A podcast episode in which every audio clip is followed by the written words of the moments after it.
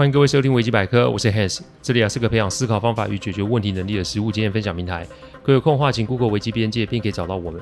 里面有大量实际操作个案分析，有面对问题心态养成的心法，可以让各位累积处理问题的知识与能力。当然，如果真有问题无法处理，也欢迎各位与我们联络，我们提供顾问式的服务。维基百科分享每个个案都是经过向案件当事人或是客户取得同意及书面授权后才开始制作。我们每个个案都会先用文字档打好，再进行录制，录完后交由案件当事人及客户听过。待他们呢、觉得没有问题之后，再交由后置并上架，这是我们音频制作的程序。希望各位在分享维基百科之余，也可以向身边的人说明制作过程，好让他们可以安心。前两集，也就是第一百五十九集的父母生病该怎么做准备，以及第一百六十集岳母生病女婿该做什么准备，这个让我觉得有必要做一系列的介绍，因为长辈的照护其实是我们都会遇见的事情。所以，不同的人面对不同的长辈，那就得要有不同的做法。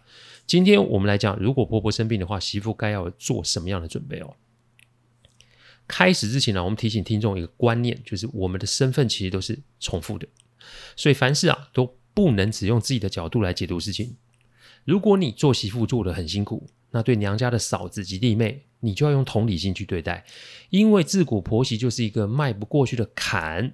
重点是每一家的情况还不一样，但基本上只要在婆媳关系中吃尽苦头的媳妇，以后自己做了婆婆之后，也会不由自主的去苛求媳妇，这是一种人性的本能反应哦。很多事情如果是不正确的，我们是不是可以想想让这个不对的事情就停留在我们这一代就好了呢？以我妈这一次要住院为例哦，我之所以说要请看护啊，就是一个是为了我爸我妈的身体，另外一个就是要让我妈就是没那个机会去说啊，谁没来看她，又谁没来看她，因为我很清楚，我妈就是想要为难我老婆。上次我在医院跟我妈开战的时候，我妈跟我老婆说：“你都没有来看我，我是不是可以怪你？”我真的是三条线，因为人就是这样，只会用现状来断定谁是谁非。但殊不知，人与人的关系啊，冰冻三尺非一日之寒。你自己做了什么，自己都忘了。自己在自己媳妇前面恶意批评公公，这是一个什么样的行为？你活到我这个岁数的时候，我不敢说人性我看得通透，但至少可以说是略有研究哦。所以前两集我一直在强调的观念：当家中长辈生病的时候，不论是跟我们是什么样的关系，这个目标是要一样的。这个目标就是让病人康复，并且让身边的家人可以休养生息。所以。跟这个目标不相关的事情不要列入考虑。所以你没有听过第一百五十九集跟第一百六十集的听众，请回去听听这两集哦。再来，另一个观念就是你不要强求圆满，因为照顾家中长辈本来就不是一件容易的事。所以你面对那些不出钱又不出力的人，不用花时间去理他们啦，心情不爽直接开战就好了。但如果各位修养好，那就是绕过这些人，记得目标单一且是有顺序，哪个目标最优先，那就是以那个目标为主。记得，记得，再记得，不要为了让人人满意，甚至是贪图孝顺的虚名而伤害了你自己身边的人。我那天在医院开战的时候啊，我妈也说你就是不孝子。我笑笑说，如果我不需要没关系，我现在出去哦，就是天打雷劈被车撞死，我发誓。但你敢发誓你没有偏心你娘家的人，还有你不不是也不重视我们吗？发誓啊！接下来的沉默就是最好的证明嘛。我孝不孝顺，其实我不 care，因为我知道自己在做什么。这一段听起来，也许会有听众会觉得，哎呦，胆战心惊，对不对？但没办法，在我们这个行业里面，这种情绪的碰撞天天发生。我常说，对于问题就是务实以对，不要想太多，该做什么就做什么。这一点还是在开始之前跟大家重新的做说明。好，还是一样，婆婆生病了，媳妇要有几点认知。第一个认知，你去顾会引发抱怨；第二个认知，你不去顾也会引发抱怨。第三个认知，你的先生比你还惨啊！第四个认知，你不要让你的先生当夹心饼干哦。我来细部说说这四个认知。无论今天你的先生是独生子还是有其他的兄弟，其实这都改变不了被抱怨的结果。因为婆婆生病，大家第一个反应就是媳妇该做什么。其实这真的是一个很狗屁不通的概念。不过这也是我们哦目前社会所存在的一个现象。我还是那句话，我们还是有那个责任让这种观念啊做调整。所以如果你的现状是媳妇，你得去思考一件事。你有几个大姑小姑？你又有几个妯娌？先来说大姑小姑好了。大姑小姑通常就是婆婆亲生女儿，这妈妈生病做女儿的一定急嘛。但通常我是说，通常他们的思维就会觉得这是媳妇该做的事，因此不做或是做都会引起他们的挑剔及不满。再来所谓的妯娌，就是先生兄弟的太太们。你今天做了，那其他媳妇是做还是不做？这就又引发了比较，所以你做多做少也是会被抱怨。这一段听起来真的会让人家觉得很厌世，对不对？但人世间的事情通常都伴随着人性，人性这种东西自古以来是复杂且多变的。你要天真不是不行，但该学的、该懂的，你还是要清楚些哦。再来是你的先生，身为男人呐、啊，女婿不好，女婿好当，但夹在媳妇及自家人之间啊。就不好当了，因为长辈及兄弟姐妹那些话都会在第一时间传到先生的耳朵里，因此这个时候不要给先生压力，千万不要说你要怎么做，或是你不要怎么做。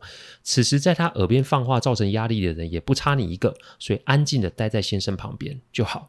等到先生说了，你再做回应就好。请一定要记得，在场在这场局里面，唯一一个可以帮到你的就是你先生，所以不要把你唯一的盟友给逼疯或是逼走哦。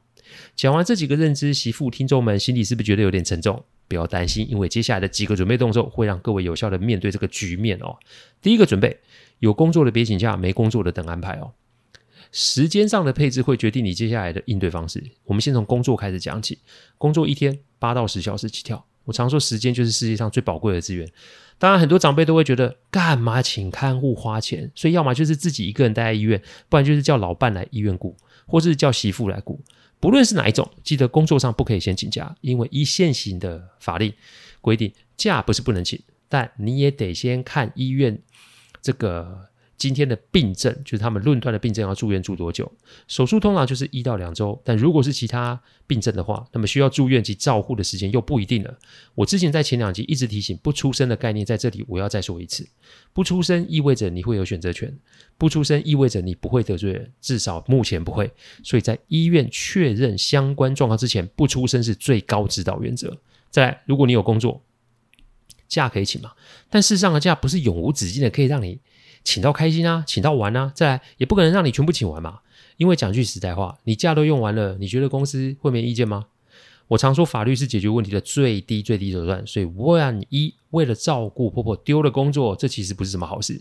再来，如果你没有工作，简单，那就是等先生来找你商量。记得，先生以外的人来找你，那都是先不要明确回应，因为没有工作的媳妇不代表是闲闲在家没事做，对吧？所以在先生没有找你讨论之前，不要吭声。自私吗？人性本来就有自私的一面。你如果没有办法顾好你自己，请问你又有什么余裕，甚至是资格来照顾别人呢？你如果连这一点都看不透，出事是刚好而已。第二个准备，有工作的先出钱，没工作的去借钱。我们都听过“有钱出钱，有力出力”这句话吧？这句话的字面意思我不多做解释，但字面意思不讲，不代表这句话没有别的含义哦。我来讲讲这句话的隐藏版意义。我之前有讲过时间成本、关系成本、金钱成本的概念。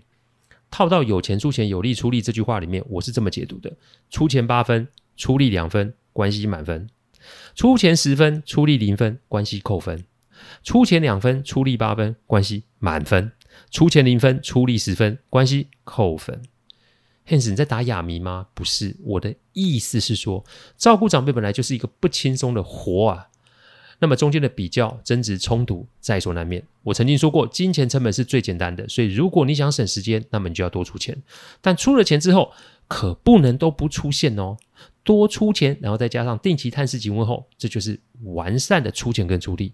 出钱跟出力是比例，而不是选择。一定要记得这个原则，所以有工作的出钱是必要，那没工作呢？其实你还是得出点钱啊，只是比例金额不用那么高就对了。所以上面所说的借钱，意思是你得要盘点一下资源，没钱哪怕是去借也是必要的，千万不要只出力不出钱，因为那一定会出事情。第三个准备，有孩子的时间少，没孩子的时间多，再就是孩子问题了。人一天就二十四小时，所以如果家中有孩子的，不论大或小，做母亲的你势必是要花时间照顾的嘛。再来几个孩子也是要计算，也要计算基础。顾两个孩子的时间一定比顾一个孩子的时间更加的紧嘛。所以不论今天你是要出钱比较多的媳妇，还是出力比较多的媳妇，记得一定要把顾孩子这个时间成本给算进去。我之所以会这么说，其实是跟你的另一半有关。婆婆也就是你先生的亲生母亲，这儿子看见母亲生病，甚至啊手术，说不急不担心那是骗人的，因此常常就会跳过另一半，也就是呃跳过你。做的决定，这是一个很常见的事情。结果到最后就是皆大不欢喜，意思是没有一个人开心的。结果就是天天在那边上演冲突哦。我想这种事情大家应该都有听过。所以在一开始的时候，一定要把时间配置给准备好，工作的时间、家事的时间、顾孩子的时间，再次提醒，不要先出声，等先生来讨你找呃找你讨论的时候，你再把这个时间列出来。有列出来说明清楚，叫做温馨提醒；没列出来说明不清不楚，叫做有意计较。我再说一次，有列出来说明清楚，我们叫温馨提醒；没列出来说不清楚的，叫做有意计较。那是先生的亲生母亲啊。所以他的急迫、焦虑情绪，那都是可以被理解的。我前面不是有说吗？不要让先生做夹心饼干吗？不要让他夹在两个家庭左右为难。你提出来的目的不是要少做，你提出来的目的是要让彼此找出最适合的方式，让你们可以处在平衡之中。切记提出来的时候语气要平顺，要有凭有据，这才有效。第四个准备，定期问候不可少哦。呃，电话现场都需要。我前面有说过，出钱跟出力不是选择题吧？出钱出力是一个比例上的计算题，所以所以问候不可以少。拜现代的科技所赐，无论是用 Line、Messenger，even 是 Telegram，这都是可以直接传达讯息给本人的。正所谓对方可以不读，但你不可以不传啊。定期的问候与慰问都是必要的。通电话比传讯息有诚意，但如果你真的没有办法面对婆婆的情绪，那么传讯息就好。不要忘了目标，目标就是让婆婆可以康复，或是让婆婆的病情可以。获得控制，所以无需发生冲突。再来，如果跟婆婆的关系真的不太好，去的时候记得带上孩子或是另一半，也可以降低发生摩擦的几率哦。我想这一集我该列出来的重点都已经被提及了。不过我想想，其实还是有几个细节哦，是可以再做其他集数的说明。所以下一集我来讲讲，身为女儿的听众们，如果你的父母生病需要照顾的话，那你要怎么跟嫂子或是弟妹做互动呢？姑嫂自古以来也是个战区，所以呢，第一百六十二集，也就是下一集，我就做这个介绍，到时再与各位分享哦。感谢各位聆听，听完之后，如果任何的意见及问题，请上网站维基边界留言。我们每周都会有新的主题分享，各位有任何想听的主题，也都可以让我们知道。再次感谢大家，我们下次再见，拜拜。